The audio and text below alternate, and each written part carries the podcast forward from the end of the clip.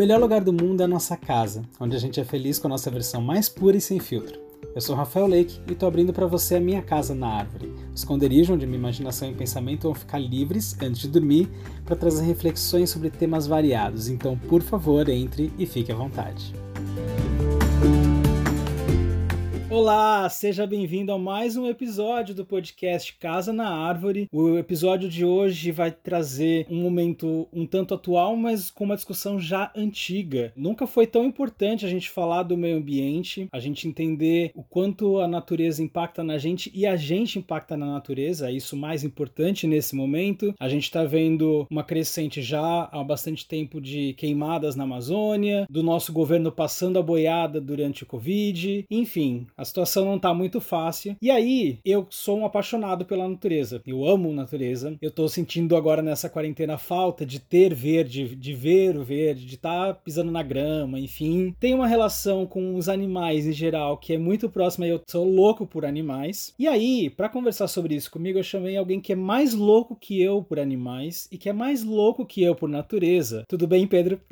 Tudo ótimo. Adorei ser introduzido dessa forma. Olha, se eu tirar essa frase de contexto, já vai complicar, hein? É, ou não, né? Porque ser introduzido de toda forma não. É verdade. Né? É, é. Se for de, de vontade própria. tá valendo, né?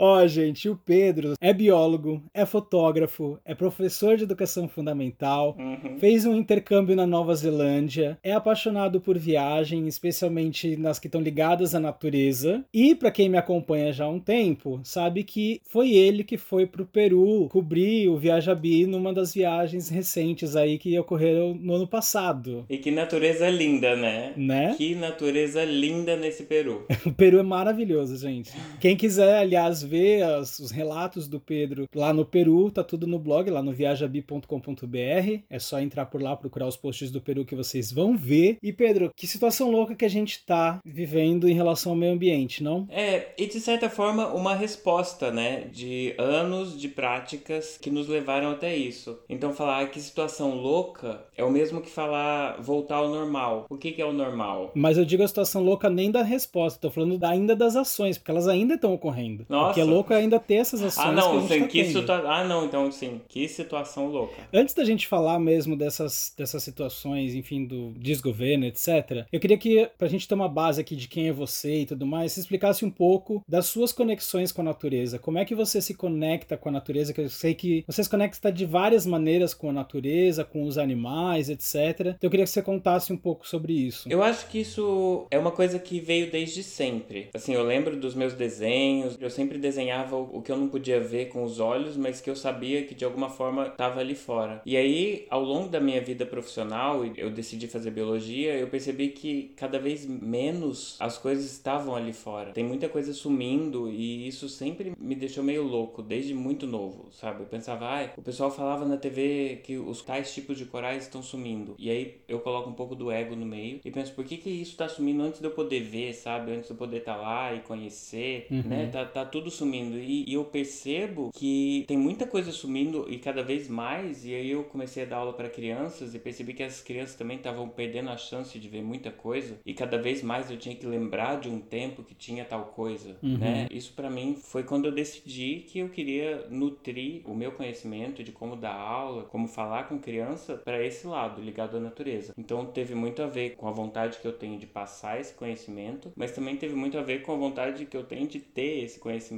Uhum. Sabe? Enquanto ele é possível. Sim. Você adquirir conhecimento e passar tá muito interligado também, né? Sim, sem dúvida. Como é que eu vou falar, né? Hoje em dia a gente pensa que daqui a pouco não vai ter mais urso polar, sabe? Eu cresci vendo a imagem do urso polar. Uhum. Né? Um animal tão. Eu não sei, não, não consigo imaginar pessoas da minha geração imaginando um mundo sem urso polar. É. Né? Mas a gente consegue claramente imaginar um mundo sem a internet, ou um mundo sem o computador, um mundo sem essas coisas. Então é muito lindo que tudo esteja evoluindo, mas ao mesmo tempo, como é que eu vou crescer sem nunca ter visto um urso polar é. pessoalmente? tipo, nossa, um urso polar. E fora do aquário, né? É, exatamente. Um urso polar é onde ele deveria estar. É por isso que eu fico feliz quando chega um macaco prego na minha casa, sabe? Eu me sinto privilegiado de viver num lugar que ainda chega um macaco prego. Se você tem um macaco prego na sua casa, você é privilegiado sim. Privilegiadíssimo que eu sou, porque eu não recebo um, eu recebo oito. E eu chamo eles pelo nome. Não sei qual é qual, mas cada um tem o nome.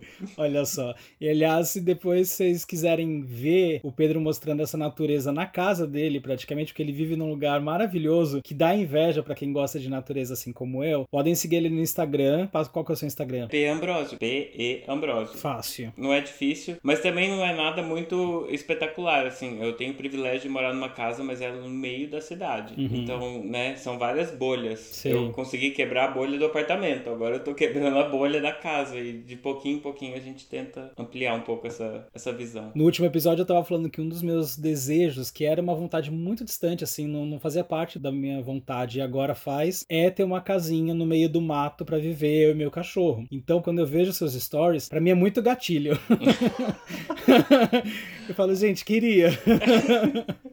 Ai, que bom, que bom. Eu me sinto, eu, eu agradeço muito por isso, por ter chegado nesse momento e também por imaginar uma quarentena preso. Eu morei 11 anos no mesmo apartamento. Por 11 anos aquilo era o meu ambiente. E aí, meses antes da quarentena, eu fui pro Peru e aí aconteceu a mudança e aí, né, em março a gente foi obrigado a ficar, foi obrigado não, né, escolheu, porque teve gente que não escolheu. É. Ficar num lugar mais isolado para que isso favorecesse uma coisa que estava acontecendo no mundo todo. E eu tava numa casa, né? Eu tenho eu posso olhar para uma árvore, isso para mim é... é... é. sensacional mesmo. Eu tenho sentido bastante falta desse verde assim. E além de muito verde, você tem muitos animais em casa. Fora você e o seu boy, quantos animais você tem em casa?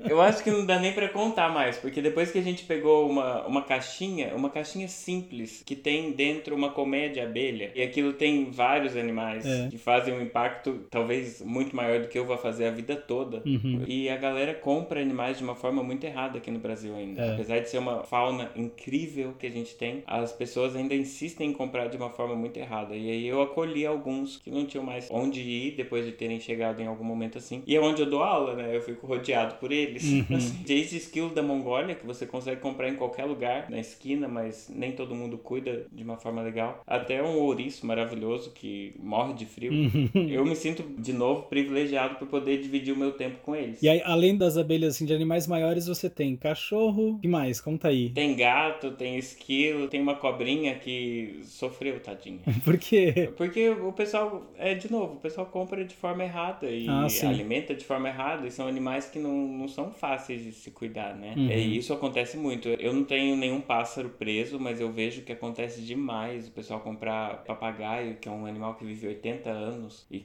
tem uma conexão muito forte com o ser humano, que às vezes compra com, sei lá, 30 anos, e aí aquele animal tá ali. E aqui em Floripa tem um centro muito legal que acolhe esse tipo de animal, e os pássaros são uma grande maioria nisso. Se eu parar para pensar nesse assunto, eu vou devagar horrores.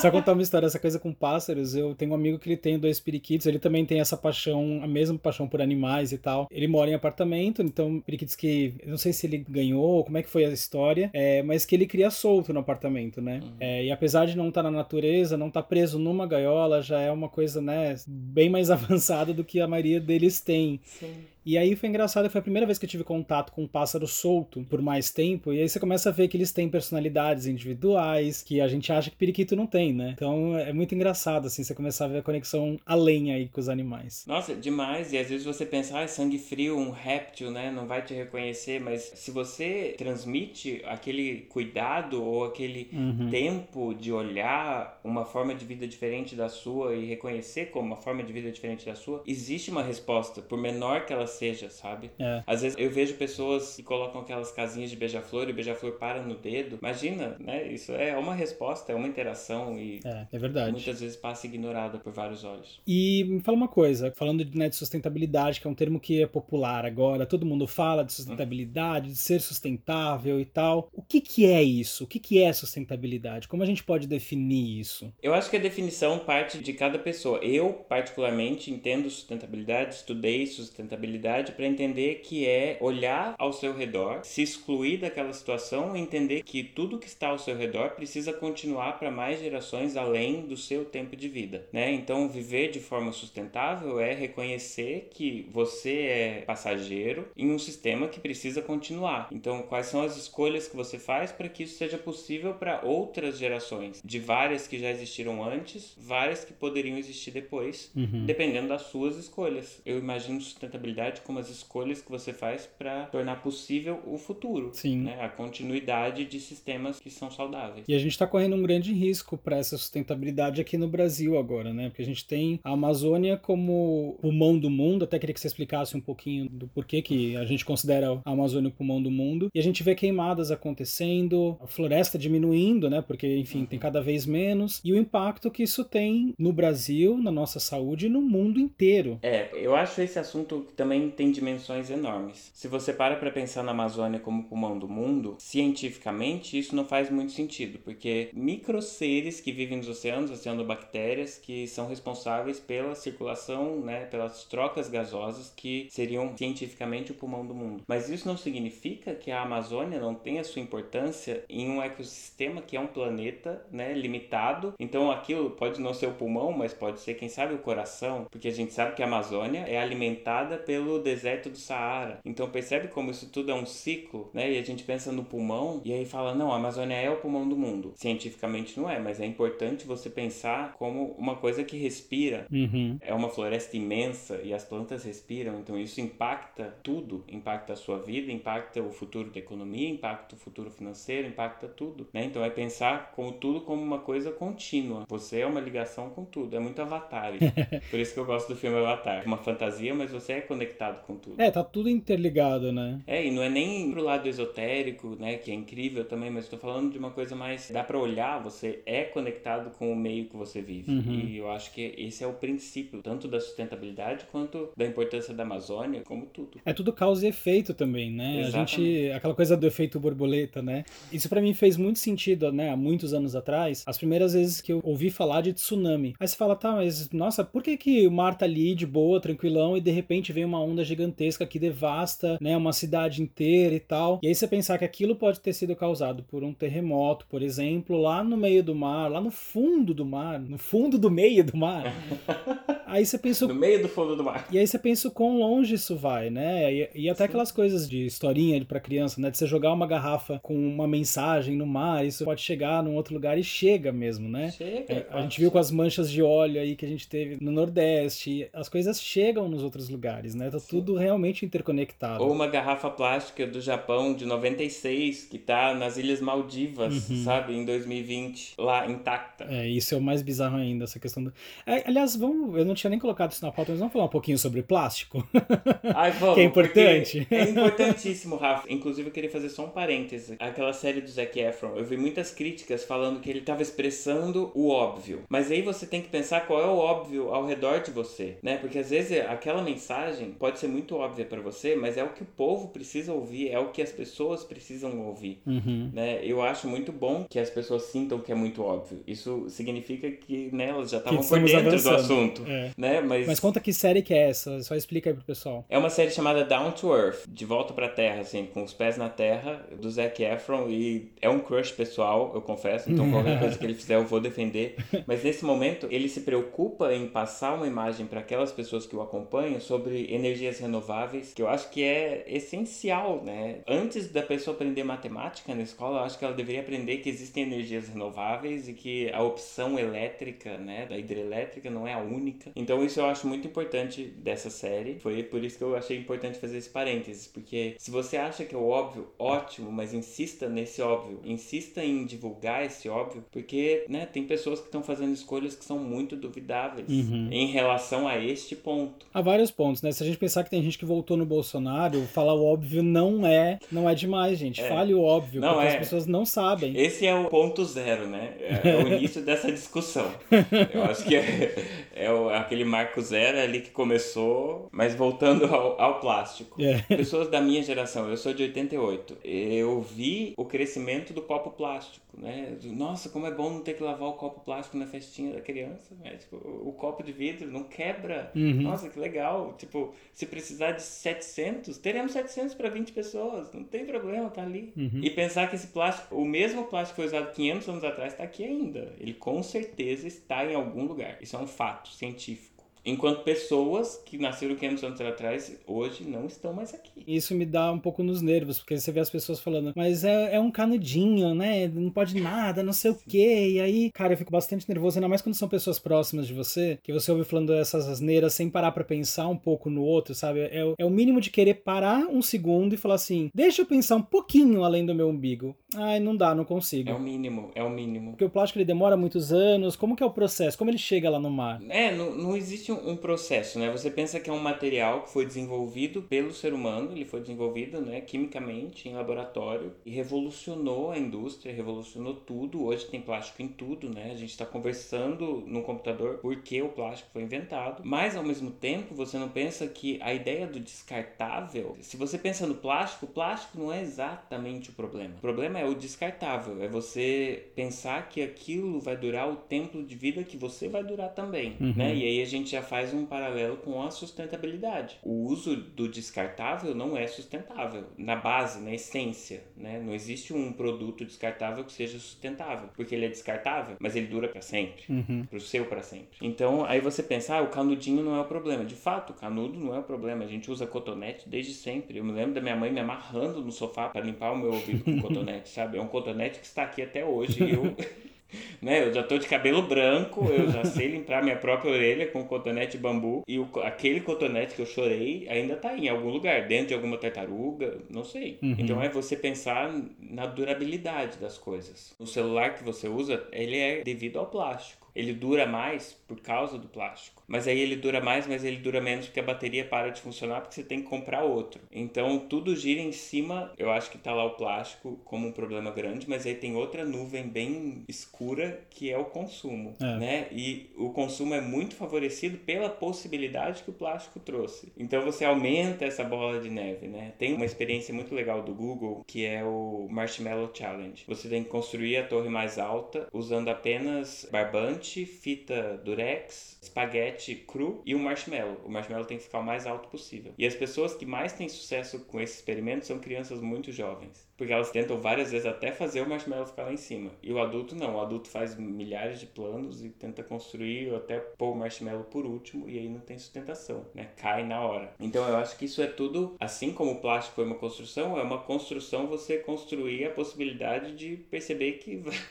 né, aquilo ali vai durar para sempre, apesar de nada durar para sempre. E isso entra um pouco até em alguns hábitos sustentáveis que eu queria que a gente falasse um pouquinho, que vai desde o separar e lavar o lixo, né, que a gente separa separa, coloca lixo reciclável ou não reciclável. E entra aí nesse descarte que você falou, né? Porque a gente tem controle de eu não jogar o meu canudinho, o meu copo plástico no mar. Eu tenho esse controle e eu não, ah, não vou fazer, eu sou um cara incrível. Sim.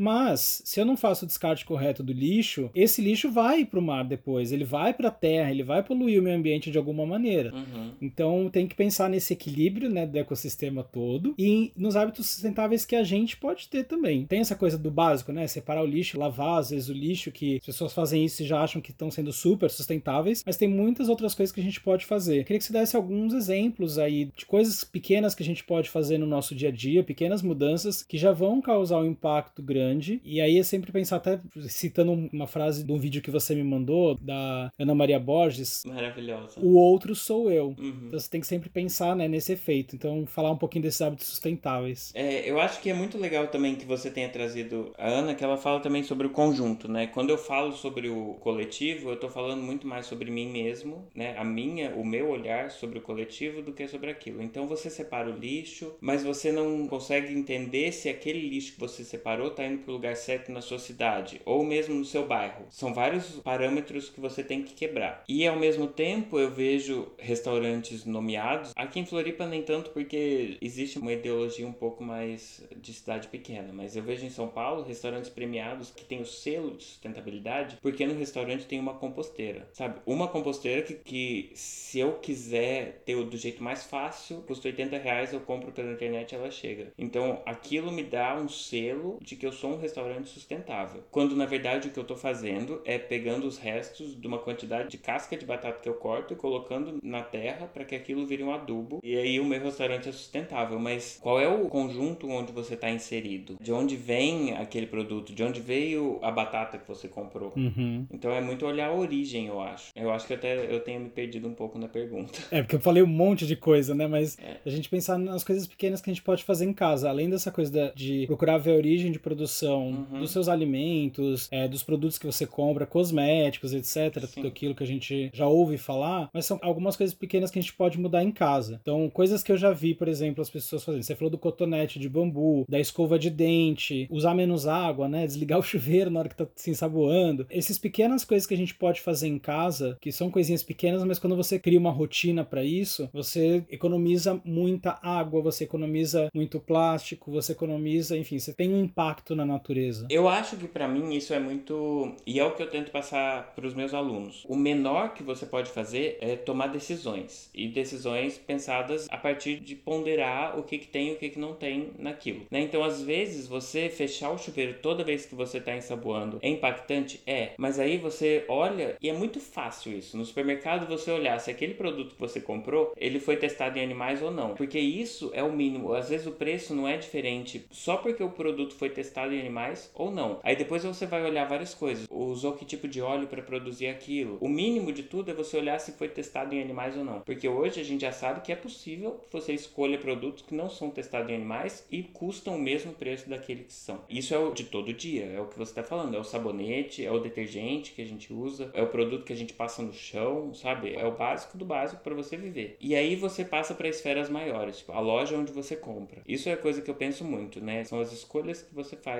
nesse sentido. A loja que você compra se importa de onde vem o produto que ela está vendendo, né? Se aquela pessoa que produziu o produto que você está comprando recebeu o mínimo suficiente para justificar o trabalho dela. Então eu acho que as escolhas pessoais são muito disso. E aí depois você tem uma esfera maior, que é aquela de escolher ter uma composteira na sua casa, no seu apartamento, né? Hoje a gente sabe que é possível e parece pouco, mas você usar o seu lixo orgânico, né? não é o lixo, né? Você usar aquela casca da batata para produzir um, alguma coisa que vai alimentar a produção de um outro alimento. E isso a gente volta para aquela série que a gente falou que tem uma frase muito legal, que é o ser humano é capaz de sobreviver com uma batata e com um ovo por dia e água. Uhum. Então, se você pensa nisso, né, e pensa em opções de sociedade que estão vivendo com uma batata e com um ovo, ou estão vivendo com o mínimo, ou estão vivendo sem causar um impacto tão grande, e aí qual é a distância que tem disso, que é o extremo mínimo, ao extremo máximo, que é você ser vítima do sistema, o que, que tem aí no meio? Se você olhar isso e prestar atenção nisso, você já está fazendo mais do que muita gente. Uhum. Parece difícil, mas ao mesmo tempo parece muito fácil, só que não é fácil. É, né? exige uma dedicação. Não é fácil né? mesmo. Não se engane achando que é fácil, porque você tem que fazer escolhas o tempo todo. E a gente tem um certo bloqueio em fazer escolhas. A gente acha que a gente escolhendo entre o sabor maracujá e o sabor hortelã da Colgate, a gente está fazendo uma escolha, mas a escolha é muito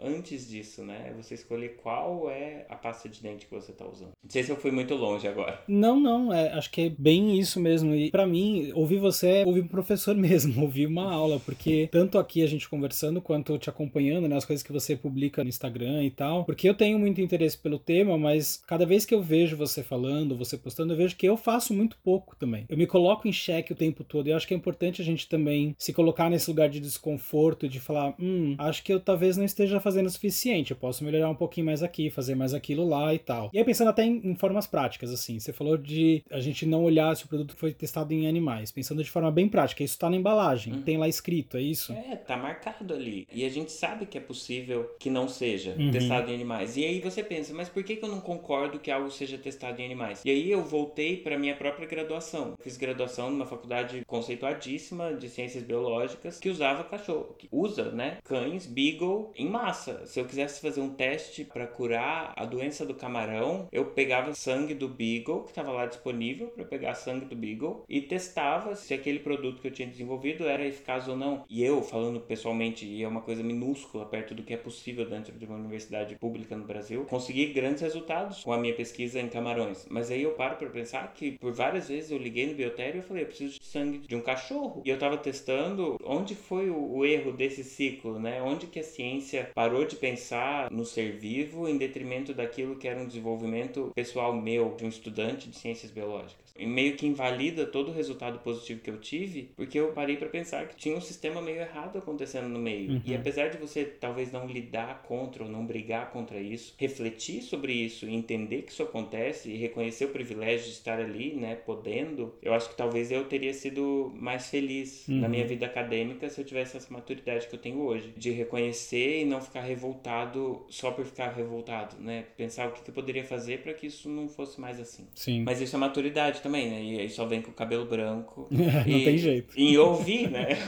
ouvir é. e pensar, né? Hoje eu vejo as minhas crianças, eu falo minhas crianças porque elas são minhas mesmo, mas, sabe? Pensando cada vez mais cedo. E isso eu acho lindo. Por mais que seja pensando através de uma tela ou pensando através de vários sistemas tecnológicos que causam outros problemas, mas tá refletindo, sabe? Tá olhando que é. você tem um impacto aí e a sua vida de 80, 90 anos, ela causa um efeito. É, e eu acho que essa geração que tá vindo agora, ela vai vir melhor em muitos aspectos, né? Não todo mundo, né? Óbvio, né? Mas acho que boa parte dela vai vir de forma bem positiva pro mundo. Mas aí, voltando para as questões práticas, assim, é, a gente falou, por exemplo, de ver se é testado em animais ou não ali na embalagem, uhum. mas como que eu consigo saber se uma loja, como que ela sabe a origem do produto dela? Como que eu consigo essa informação? Eu só vejo assim, se você está comprando de uma loja online, ela tem uma informação pelo menos de onde é produzido aquele material. Então é você perguntar mesmo. Se você entra em uma loja física, pergunta se o que é produzido aqui, né, de onde veio. Ou você entra em uma multimarcas grande, existem grandes marcas de fast fashion que produzem de uma maneira menos impactante. Existem outras que abusam a partir do ser humano. Então você pensa, se está abusando a partir do ser humano, qual é todo o outro impacto que está causando? Isso eu falo de grandes marcas, né, que pagam, sei lá, dois centavos pela produção de um sapato que vai custar dois mil reais na loja. Hum. E a única forma disso acontecer, se você está na forma física, é perguntando, é se informando. E aí tá uma vantagem da informação da internet, uhum. né? É você ser capaz de pesquisar, mas isso não acessa todo mundo, é. né? Não é todo mundo que é possível, né? Às vezes aquela legging de R$3,90 que custou 0,01 centavo para ser produzida, mas chega ali a única coisa que você pode vestir. Uhum. Então essa pessoa não é a culpada, né? E ela não tem que se sentir culpada. É a pessoa que está financiando aquilo acontecer que tem que se sentir culpada. Então você também não pode cair naquele paradoxo do, meu Deus, eu individualmente estou causando o impacto no planeta planeta. Não, uhum. é nas uhum. suas possibilidades, olhando a sua realidade, quais perguntas você pode fazer e quais escolhas as suas respostas vão te levar. Isso até entra aqui numa outra pergunta que eu tinha para você, que é justamente na questão de desigualdade social, porque a gente tem, principalmente em países como o Brasil, a gente tem uma desigualdade imensa e aí a gente tem esse, o discurso correto, né, da gente tem que pensar no meio ambiente, mas às vezes complica de você estar tá lutando para sobreviver, nem você falou da calça e tal, mas você não tem como pensar em comprar uma escova de bambu uhum. ou coisa do tipo tipo, porque você não tem a grana para isso e tal, né? Mas de qualquer forma dá para pensar na natureza, no meio ambiente, em qualquer condição social, né? De alguma maneira? Sim, de alguma maneira sim. Mas é eu acho que é na responsabilidade de quem está olhando, de onde está o ponto de vista, uhum. sabe? Aquela pessoa que tem menos escolhas a fazer, ela tem menos responsabilidade no produto final. Sim. Né? Porque ou ela escolhe comprar aquilo e comer, ou ela escolhe não comprar aquilo, não comer, e aí a gente sabe o que acontece, uhum. né? Ou não viver ali e não viver em lugar nenhum. Então ela tem menos escolhas. Ela deve ser menos responsabilizada do que aquelas pessoas que têm mais escolhas ou que estão em um topo tão alto da pirâmide que estão provendo as escolhas, uhum. né? Porque a gente tem que entender que tem pessoas que estão fazendo escolhas que impactam aquela que não pode ter nenhuma escolha, é. né? E é tudo pessoas, seres humanos. É aí que a gente tem que pensar. Então eu não vou responsabilizar uma pessoa que ou ela compra aquela roupa ou ela não compra. Não é culpa dela que a pessoa que produziu aquela roupa tá em uma situação pior. Uhum. Cada um tem menos escolhas. E é isso que a gente tem que olhar. É uma é. desigualdade de escolhas também. Tudo tá tão interconectado que se a gente for pensar, agora pelo que a gente está conversando fica bem claro isso, a desigualdade social afeta também o meio ambiente. Completamente, completamente. Qualquer tipo de desigualdade gera um desequilíbrio. Uhum. E se a gente olha o mínimo possível, sabe? Você tem um aquário com água, pedrinha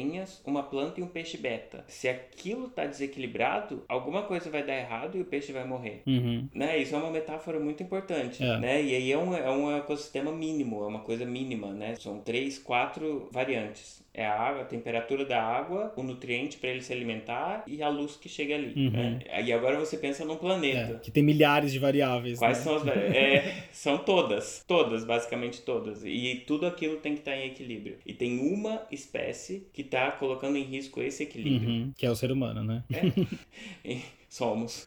Ó, me fala uma coisa aqui. Se eu matar um pernilongo que tá invadindo a minha casa, me picando inteiro, e eles têm uma paixão louca por mim, eu tô fazendo um atentado contra a natureza ou não? Não, não tá. Ai, Ufa. não, não tá. Relaxa, respira. Você não é tão importante assim. Ufa. Por que você não é tão importante assim? Não, não tô dizendo que você não é importante. Estou dizendo que o peso de todos os insetos é superior ao peso de todos os outros seres vivos. Uhum. Desde a esponja, do coral, todos, menos os insetos. Então, aquele um inseto que tá te picando, se você viver em um ambiente equilibrado, você poderia ser um sapo, né? Uhum. Que se alimentou dele. Entendi. Então, não, não é esse o problema. É o que eu penso. Se eu tô na natureza, eu tento só me proteger deles. Mas assim, se eu tô dentro de casa, eu penso assim: se eu entrar na caverna de um urso, o urso vai me matar. Então, se o pernilongo entrou no meu quarto, na minha cama, eu tenho total direito de matá-lo. Mas não é, isso, Nossa isso Senhora. alivia muito a minha culpa. Que o Globo Repórter não me escute agora, mas eu odeio o pernilongo. É, Nossa então, Senhora. gente, eu odeio. Aí eu falo mesmo, eu posso estar sendo ruim pra natureza, mas, gente, eles, eles me amam. Eles me amam muito. É porque a E, gente é assim, gostosa, amiga. A gente é gostosa. Não é. Tem que aguentar. Eu conheço gente que não é picada por nenhum pernilongo. Eu tenho um ódio dessas pessoas. Um Ódio. mortal. é, dizem que é vitamina D. E a vitamina D também é uma coisa endógena. Então, É. você tem que estimular a produção de uma coisa pra evitar que você seja picado pelo pernilongo que, que quer te picar, sabe? É, gente, é mais fácil matar, desculpa. Vamos Já que não causa todo esse problema, não causa Ai, problema Deus. assim na natureza. Corta essa parte toda. Não, toda. não, não. Mas eu acho que cientificamente a gente não ofendeu ninguém. Então, É, acho que não.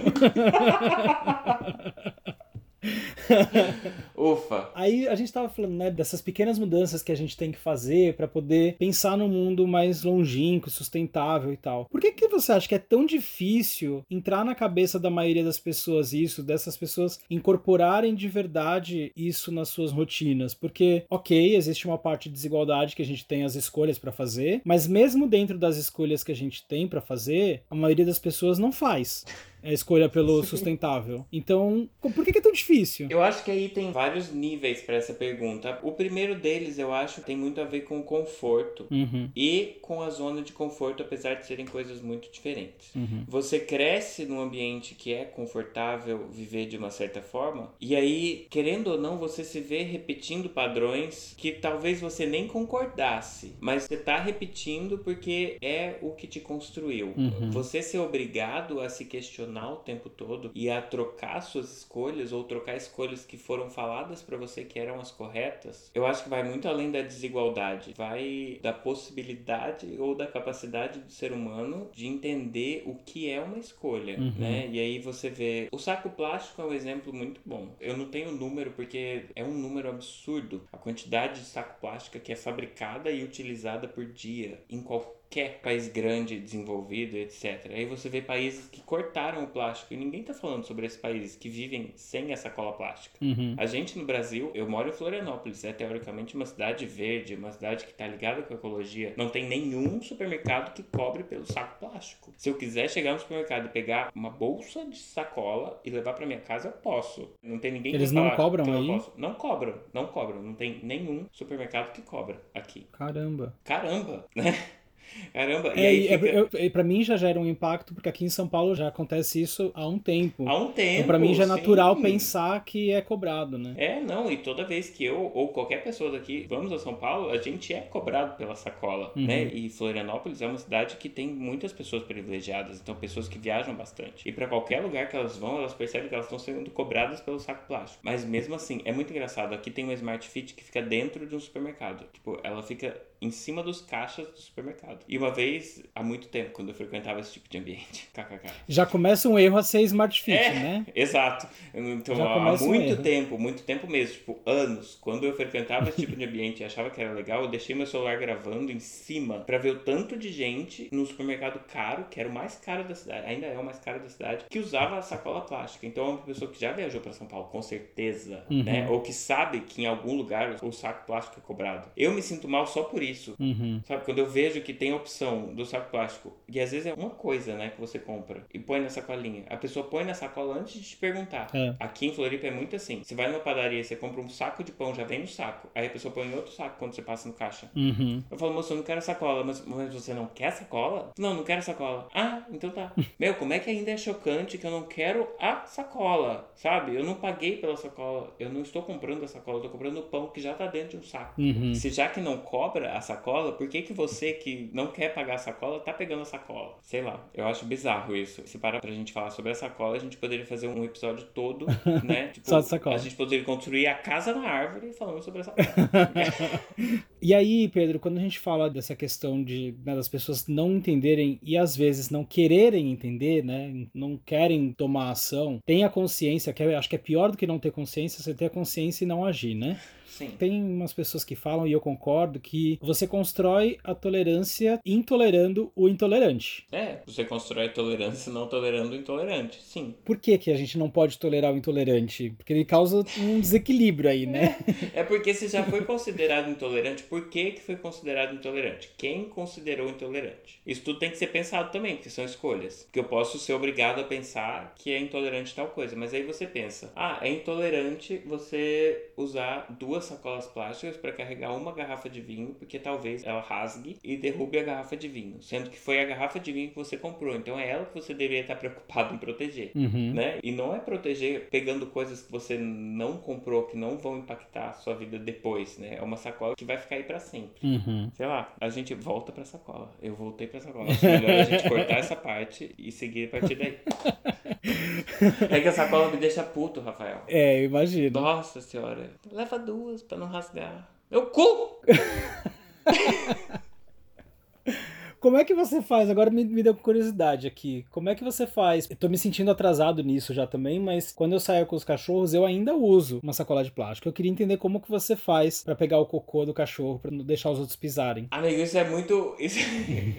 eu tenho até medo de responder essa pergunta. Por quê? Porque aí, sabe por quê? Porque eu penso no cocô do cachorro. Eu penso quanto tempo o cocô do cachorro, por si só, tipo, o cachorro chegar ali e fazer o cocô. Quanto tempo aquele sistema ia durar? Uhum. Uma chuva, basicamente. Uma chuva, um pneu de carro. Certo? E aí eu pego uma sacola que vai durar pra sempre. Uhum. Pra proteger um cocô que envolto na sacola também vai durar pra sempre, porque ele tem uma sacola que vai proteger ele pra sempre ali, pra sempre ele vai ser um cocô envolto numa sacola, ao invés de virar qualquer outra coisa que um cocô viraria em dois, três dias. Não, então, eu concordo com isso e penso nisso, mas ainda tive uma preguiça mental aqui que eu não consegui chegar numa conclusão de como que seria o melhor jeito pra pegar o cocô do cachorro. Sabe, qualquer outro jeito, um guardanapo, sabe? Se o seu cachorro é grande, dois guardanapos. Ou É, no caso que do Enos teria que ser uma folha de, de A4 uma mesmo, né? cartolina.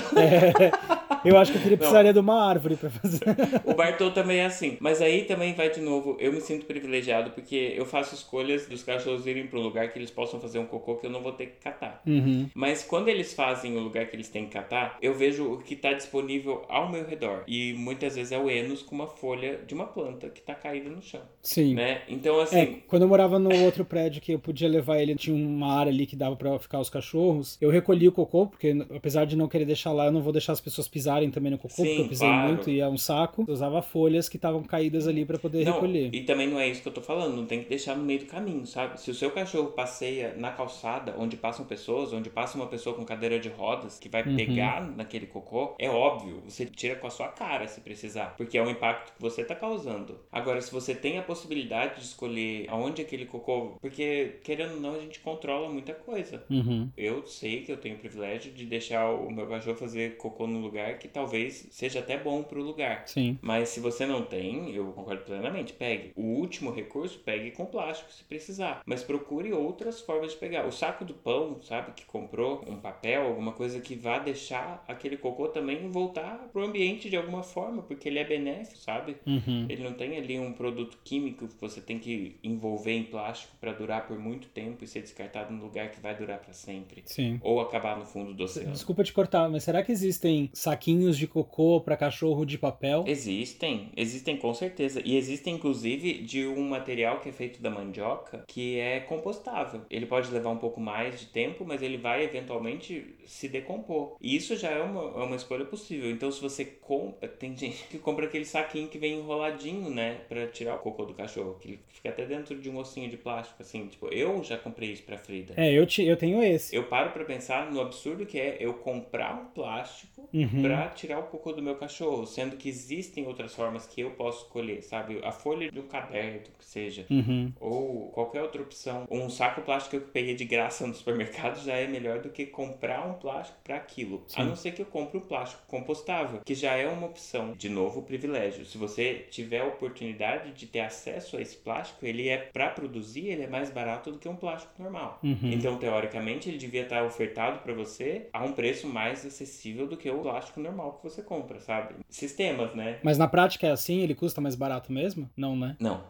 Não. A indústria também é assim, né? Não, não ajuda muito na Não, sustentabilidade. não né? ajuda de jeito nenhum, até porque não é economicamente interessante para eles, né? Uhum. Agora, se você produz o plástico do seu cachorro a partir do excesso do moer da mandioca, sabe? Isso não tem, não tem Uhum. uma empresa que precisa disso. É o que sobrou de resto de uma outra empresa sendo usado para produzir uma coisa que vai ser ofertada por um preço menor.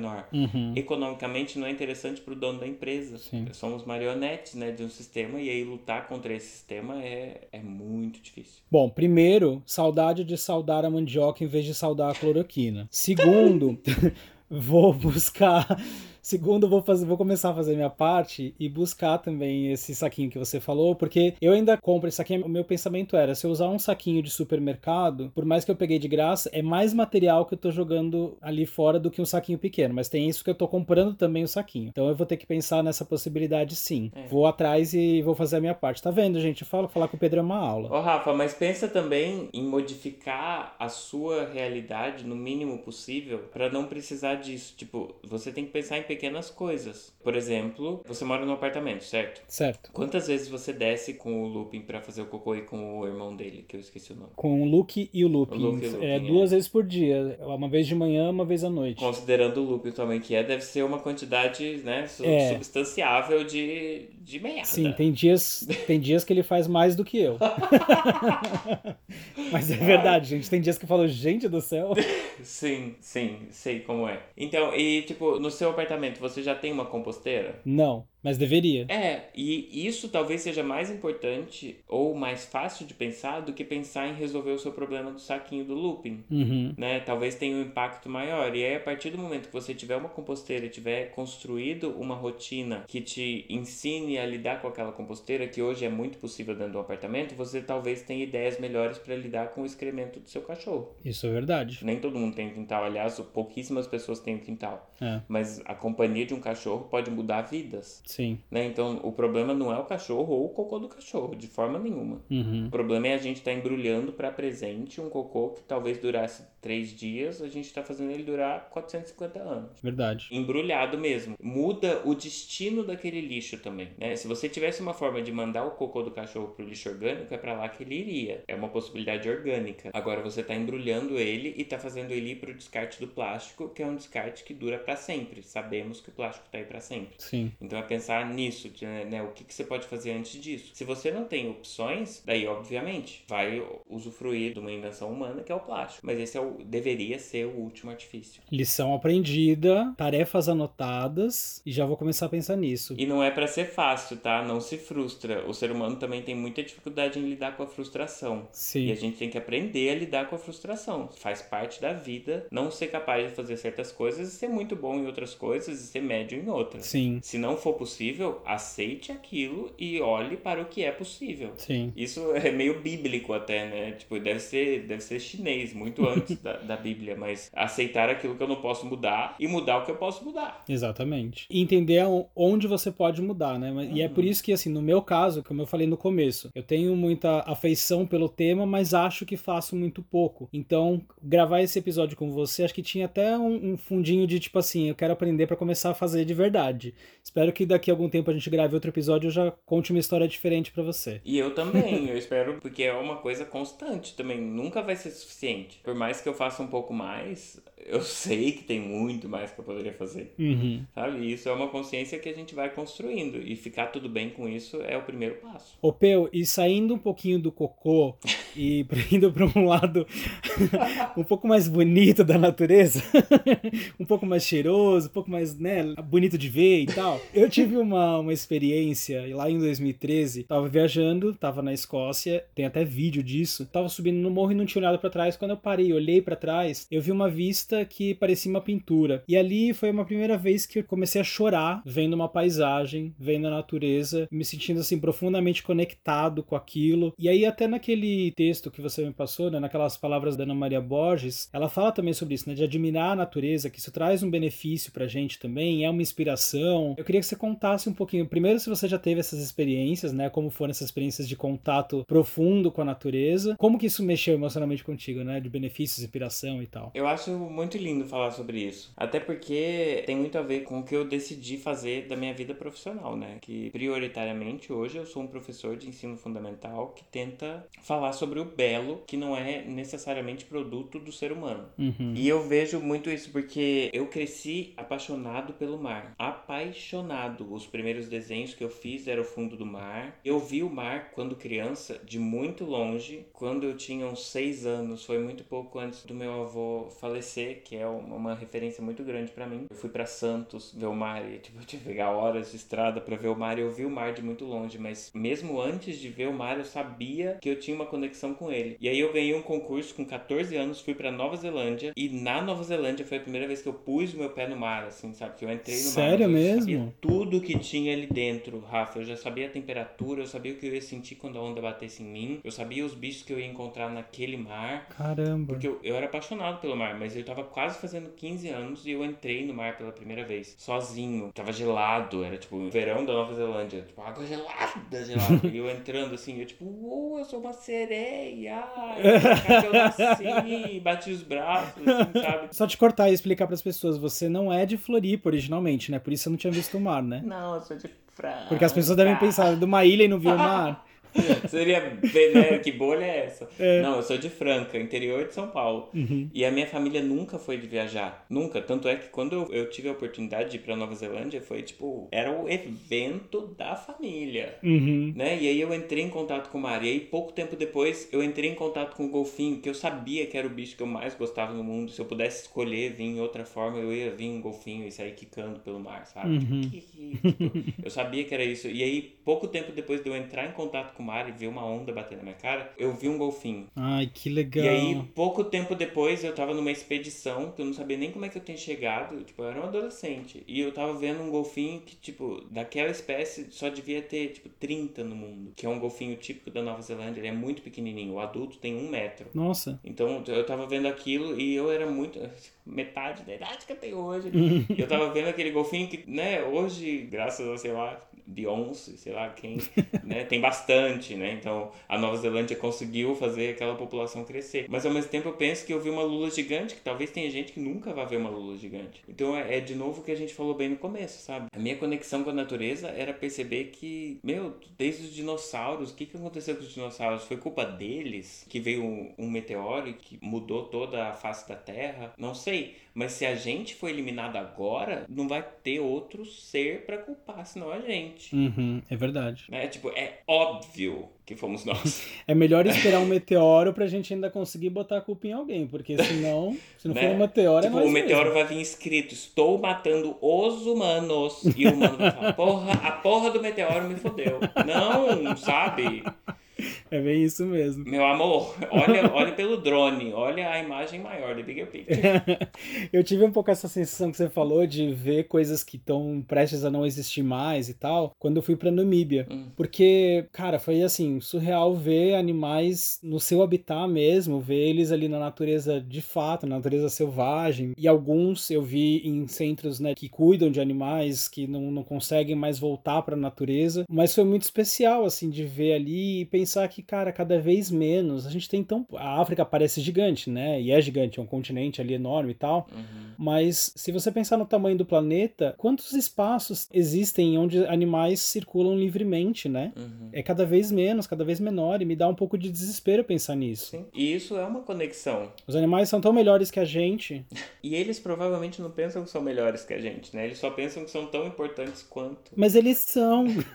Sim, mas não. Mas eles são. Mas se a gente fosse de boa, se a gente fosse good vibes, não, não é. ia ter que ser, entendeu? É verdade, eu concordo. É, então é culpa concordo. nossa também. Você vai pra África, você percebe que a porra da girafa tá em extinção. Nossa, gente, que bizarro. Eu cheguei na África, eu achei que eu ia ver girafa em todo lugar. Eu falava, nossa, girafa, cadê a girafa? Não vê girafa, né? Você vai safari, a girafa é o momento ápice do safari. Você, nossa, vê uma girafa. Você sabe que eu vi, eu vi bastante girafa até. Na Namíbia, pelo menos, tem bastante. Mas eu não vi leão. Ai. E não vi rinoceronte. Nossa, rinoceronte é raríssimo. É, é bem raro. O rinoceronte é raríssimo. É, é mais do que a girafa. Eu falei da girafa porque é emblemático, né? Uhum. Você imagina, é. você fala África, você vê aquela. É, a girafa é o símbolo, né? Como é que é o nome? Aquela cássia, o pôr do sol e o pescoço de uma girafa. É. Tem poucas, tem pouquíssimas. É, mas não tem rinoceronte tanto na natureza, porque se você for no parque de diversão que tem tipo de um zoológico lá, tem lá tem rinoceronte, né? É. Que ele poderia estar na natureza reproduzindo. É, isso é um outro assunto que se a gente quiser, a gente pode marcar um podcast para falar sobre isso. Porque também vai muito da escolha humana de que tipo de zoológico você está criando. Uhum. Hoje eu, eu consigo enxergar centros de. Você assistiu por acaso aquele documentário do Rei dos Leões da hum, Netflix? Não. Eu assisti O Rei Leão. É isso.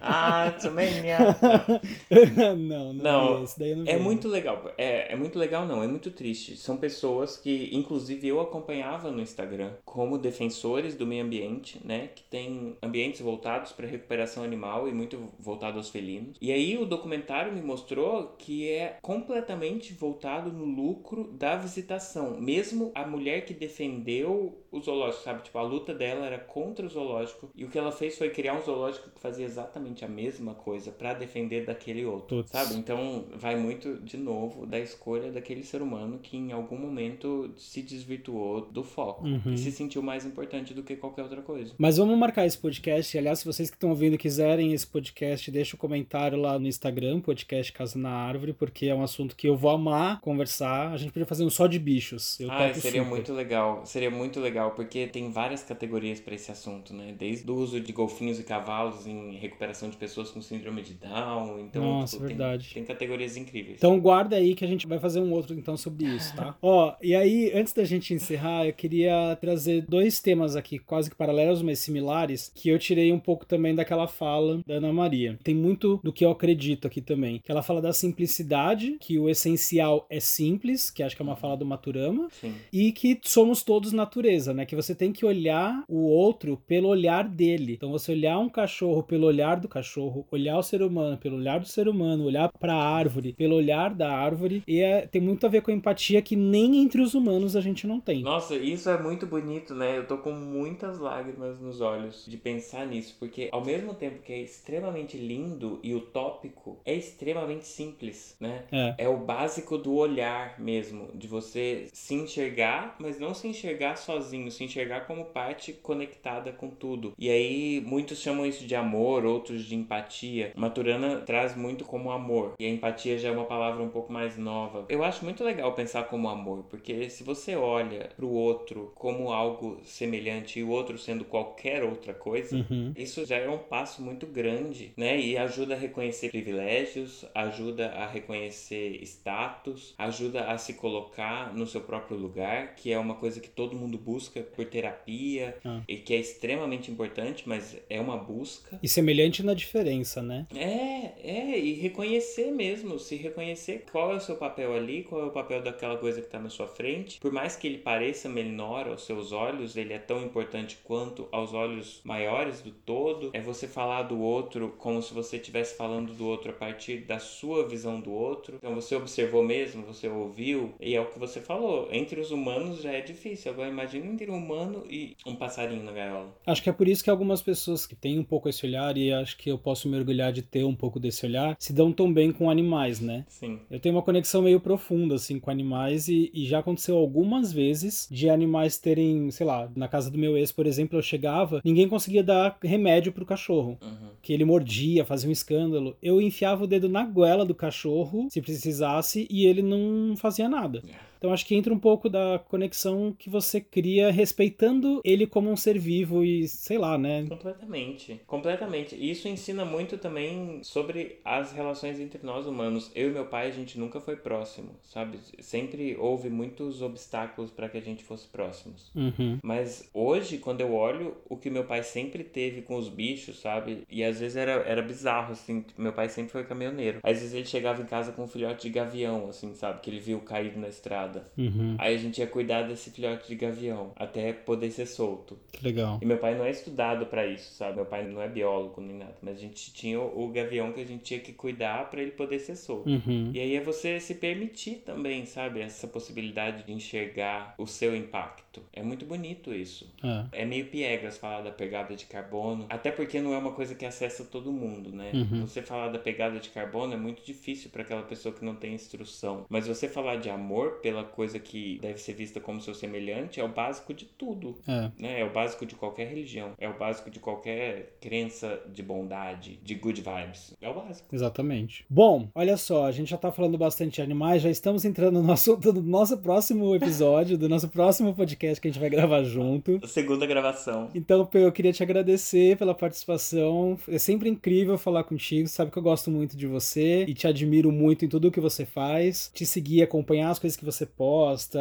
as conversas que a gente tem é sempre muito inspirador para mim. Então, deixa aí as suas redes sociais para as pessoas te seguirem e também se inspirarem. Rafa, para mim é uma honra esse convite. Muito obrigado. É, eu acho que espalhar a mensagem que a gente tem, que a gente acredita, por mais que ela não seja muito válida, se você acredita naquilo, sabe, faz aquilo ser bom pro outro, não desrespeita ninguém, não invade o espaço de ninguém. Uhum. E é o que eu tentei fazer aqui e é o que eu tento fazer todo dia. Muito obrigado. Minhas redes sociais, meu Instagram é Ambrosio, P-E Ambrosio. E a partir de lá a gente conversa se precisar. Combinado então. Valeu mais uma vez, Peu. E ó, você, se gostou desse episódio, se quer comentar alguma coisa sobre o que a gente conversou aqui, passa lá no Instagram do podcast, que é podcast Casa na Árvore. Deixa seu comentário lá pra gente continuar essa conversa. Aqui a ideia de todos os episódios é sempre iniciar um papo, mas é legal trazer vocês pra conversa. Eu quero ouvir vocês também, tá? Então passem lá. Se quiserem me encontrar também nas redes sociais, só procurar por Rafa Lake, que vocês vão me achar, a gente também pode conversar por lá. Na semana que vem a gente traz mais um papo e vai ser um especial de Dia dos Pais, então espero vocês, vai ser um papo um pouco diferente. E você então seja sempre bem-vindo à minha casa na árvore. Um beijo e tchau!